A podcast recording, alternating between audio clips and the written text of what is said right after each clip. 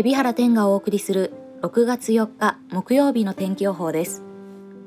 東北地方は高気圧に覆われるため晴れや曇りですが午後は大気の状態が不安定となるため雨や雷雨のところがある見込みです。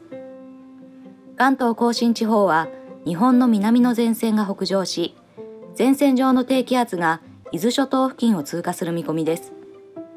このため曇りや晴れで伊豆諸島では雷を伴う激しい雨が降るところがあるでしょう。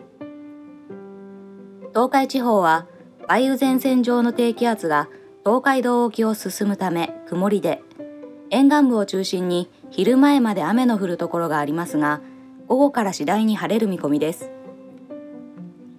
近畿地方は午前中は気圧の谷や前線の影響でおおむね曇り。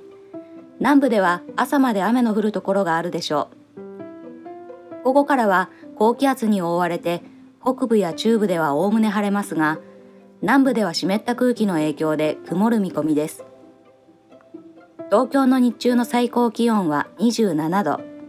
朝の最低気温は20度の予想。大阪の日中の最高気温は30度。朝の最低気温は21度の予想です。